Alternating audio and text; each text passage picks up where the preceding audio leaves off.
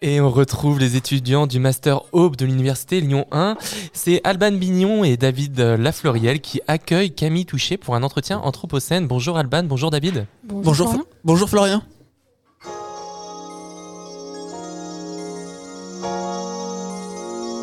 Anthropocène.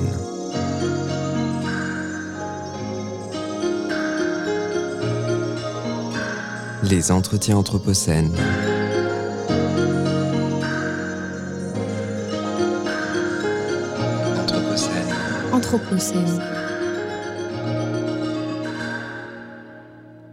Bonjour à toutes et tous.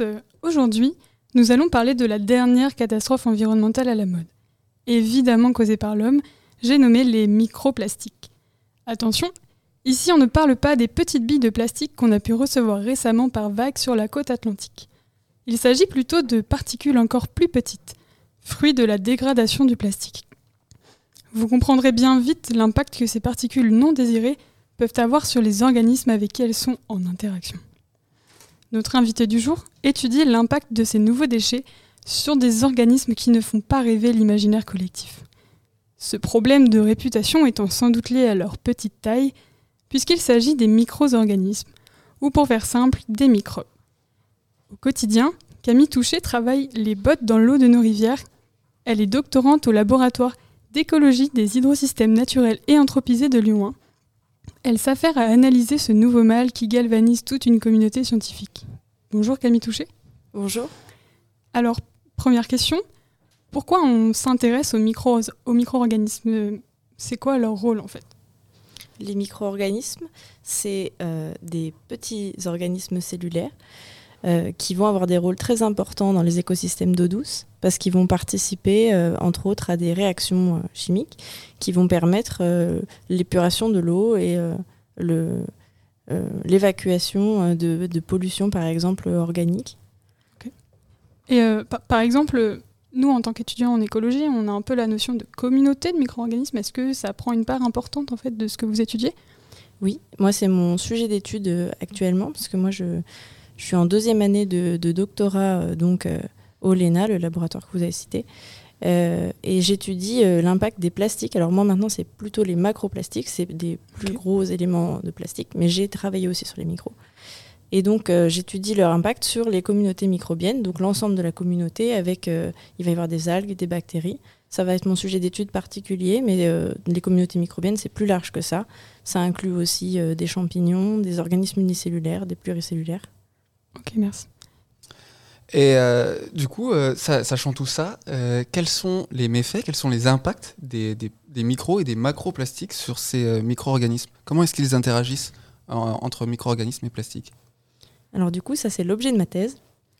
et ce que je peux vous dire en premier, c'est que les, les communautés microbiennes, les microbes, peuvent vivre libres dans la colonne d'eau, mais ils peuvent aussi vivre euh, liés en interaction avec un substrat. Et euh, en l'occurrence, euh, le plastique peut être un des substrats qu'ils vont utiliser, qui vont, sur lequel ils vont se fixer, et ils vont vivre ensemble dans une communauté de, cellules et d'unicellulaires, d'organismes, qui, vont, qui vont pouvoir interagir ensemble. Et donc, naturellement, dans les écosystèmes d'eau douce, les micro-organismes ils vont pouvoir se fixer sur des substrats naturels, comme par exemple du bois ou des galets, euh, et, ils peuvent aussi le faire sur des substrats qui sont d'origine humaine, comme les plastiques. Et du coup, c'est l'interaction euh, que moi j'étudie, cette fixation. Et euh, les effets ne sont pas encore tout à fait connus. Du coup, c'est ce que je recherche dans ma thèse, ce que je, recherche des effets de, différents supports plastiques sur ces communautés pour voir si ça va sélectionner des espèces, si ça va limiter leurs activités, par exemple la respiration ou la production d'oxygène. Et et on peut aussi euh, rechercher des effets euh, qui, à travers ces micro-organismes, vont affecter le reste de la chaîne alimentaire et donc regarder des effets sur les consommateurs de ces communautés. Donc ça, c'est les trois axes de ma thèse. Et donc du coup, les, vous considérez les macroplastiques comme des supports, mais est-ce qu'ils peuvent avoir des... Euh, est-ce qu'ils peuvent diffuser dans l'eau des substances qui, qui pourraient interagir avec ces micro-organismes? Ben, ça, c'est la, la question, euh, c'est une, une, question importante qu'on se pose, euh, entre autres, dans ma thèse. Parce que les plastiques, les matériaux plastiques, c'est des matériaux polymères qui sont déjà très différents, parce qu'il en existe de nombreux. Et ils sont mélangés pour, euh, pour modifier leurs propriétés techniques à des composés chimiques qui s'appellent les additifs. et qui peuvent par exemple euh, euh, donner des propriétés antimicrobiennes euh, pour un usage qui serait plutôt médical ou alimentaire, mais qui peuvent aussi donner des propriétés de résistance aux UV ou à la température pour un usage plutôt industriel. Et hum, donc ces, ces composés chimiques qui sont dans les plastiques, on, les étudie parce qu'on on sait que dans certaines circonstances, ils peuvent euh, sortir des plastiques et du coup affecter ce qu'il y a autour. Et c'est ça, euh, ça fait partie des questions qu'on se pose dans ma thèse, de rechercher euh, quelles sont euh, ces substances et euh, quels sont leurs effets. Et alors, euh, c'est pas hyper commun, les micro-organismes. Nous, en écologie, on en entend un peu parler, un peu plus que n'importe qui peut-être. Mais qu'est-ce qui vous a poussé et vous a motivé à travailler sur ce sujet? Alors moi, euh, avant de travailler là-dessus, euh, j'avais déjà fait des stages en écologie euh, dans mon laboratoire où j'ai commencé à travailler sur les microplastiques. Et je travaillais à l'échelle des macro-invertébrés d'eau douce, euh, qui sont du coup euh, d'autres organismes qu'on trouve naturellement dans la rivière. Euh, ça peut être des petits crustacés, ça peut être des gastéropodes, ça peut être beaucoup de choses. Donc moi, je regardais en stage comment les microplastiques, les petites particules de plastique de moins de 5 mm qui du coup, comme vous le disiez, se détachent des gros plastiques, comment ces particules, elles, affectaient les invertébrés d'eau douce. Et ce que j'avais trouvé, c'était qu'en en fait, il y avait une ingestion de ces particules et que du coup, ça s'accumulait le long de la chaîne alimentaire. Et euh, ça a déjà été montré dans, dans la littérature scientifique. Et euh, à la suite de, ce sujet que j'avais fait en Master 2, euh, j'ai eu la possibilité de continuer en thèse au laboratoire. Et le sujet de thèse qui était proposé, c'était sur les communautés microbiennes. Et c'est très intéressant comme sujet parce que c'est un, axe qui a été assez peu pris par la littérature scientifique. Et il y a même des, des, revues qui sont sorties qui ont dit qu'il fallait mettre un accent sur ces communautés parce que c'est finalement un des points d'entrée de la chaîne alimentaire et du coup c'est un, maillon intéressant à étudier. Donc, ce que, ce que je comprends bien pour, pour resituer, c'est que les, les- microplastiques sont, rentrent dans la chaîne alimentaire. Donc, est-ce que c'est ça aussi euh, euh, qu'on entend quand, euh, par exemple, on dit que dans nos poissons, il y a du plastique Est-ce que c'est dans ces, phénomènes-là? Parce qu'au final, quand on se promène dans la nature, le plastique, on le voit assez peu. Alors, pourquoi est-ce qu'on trouve du plastique dans, nos poissons, par exemple?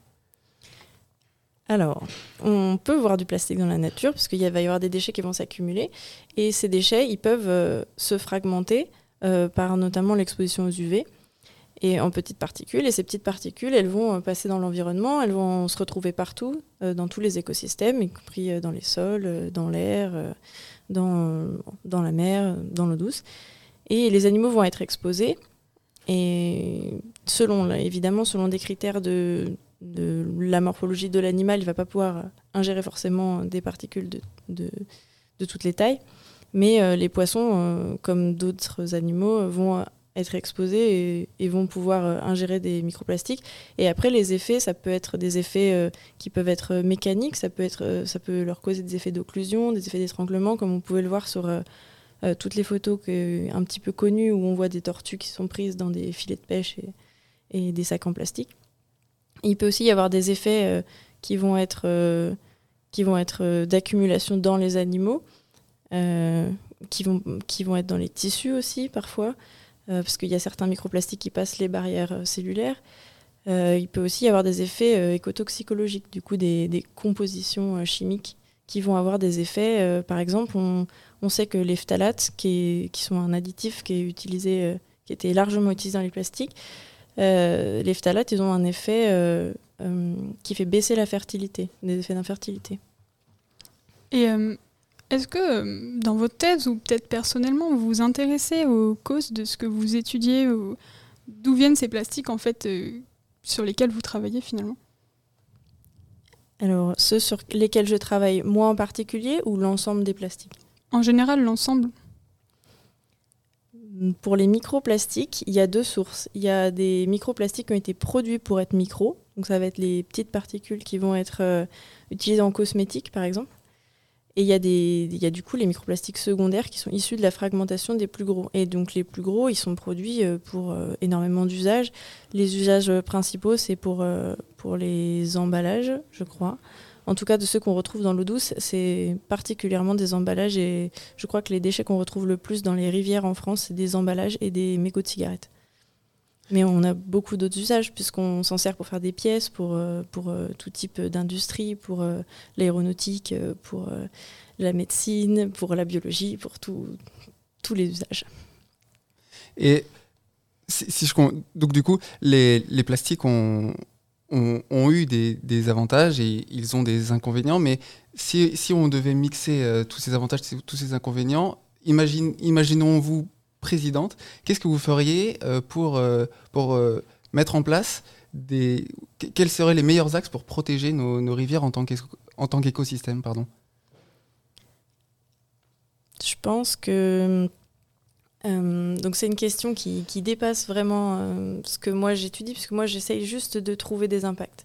Mais mon avis à moi en tant que, que, personne, que citoyenne, ce serait qu'il faudrait faire évoluer nos réglementations euh, pour essayer de, contrôler mieux les rejets de plastique qui viennent de nos, de nos industries et qu'on pourrait filtrer potentiellement. Je sais qu'il y a des systèmes de filtration qui sont à l'étude, qui ne sont pas encore euh, tout à fait euh, au point, enfin qui ne rattrapent pas 100% des microparticules, mais qui sont, euh, qui sont euh, en cours de développement. Mais il faudrait aussi euh, continuer à informer et sensibiliser le grand public, comme euh, on est en train de le faire, peut-être ce soir. Euh, je pense qu'on a un rôle important là-dedans dans- pour expliquer que, ces, particules, elles touchent notre faune, elles touchent notre environnement physique, elles nous touchent nous aussi, puisqu'on en ingère et on ne connaît pas encore forcément les effets à long terme sur notre santé. Et puis je pense que une prise de conscience générale de, la société pourrait euh, nous amener à repenser certains systèmes euh, qu'on a, notre, façon de consommer, par exemple. Je pense que ça, ce serait un point important de, de faire, d'appliquer le principe, euh, on appelle le principe des trois, des trois R. C'est euh, réduire, recycler et réutiliser. Tout à fait. Et euh, d'ailleurs, si on a envie d'en savoir plus un peu sur euh, les microplastiques ou sur votre travail en général, quelles seraient vos recommandations? Alors j'ai une recommandation pour faire un tour du sujet complet et euh, assez simplement. Il y a l'Université de Lyon qui a sorti une édition spéciale du magazine Pop Science en novembre qui s'appelle Déplastifier le monde et qui euh, fait un vrai tour du sujet euh, historique avec des chiffres actuels, des projections, les impacts environnementaux. Donc ça c'est vraiment une, une référence si on veut commencer à creuser ce sujet de manière vulgarisée, grand public. Et si, d'un point de vue plus recherche, nous, à Lyon, dans mon laboratoire, euh, on a créé un groupe de travail euh, où on, se réunit une fois par mois pour parler de nos sujets de recherche sur les microplastiques, qui s'appelle Plastine Lyon, où on invite aussi des intervenants euh, étrangers, d'autres universités qui viennent nous faire des conférences. Eh bien, merci beaucoup, Camille Touchet, c'était très intéressant. On rappelle que vous êtes doctorante au LENA, à l'Université Lyon 1. Euh, merci à tous de nous avoir suivis. Vous pouvez retrouver cet entretien en replay sur radio-anthropocène.fr ou sur toutes les plateformes de podcast. Les entretiens Anthropocène.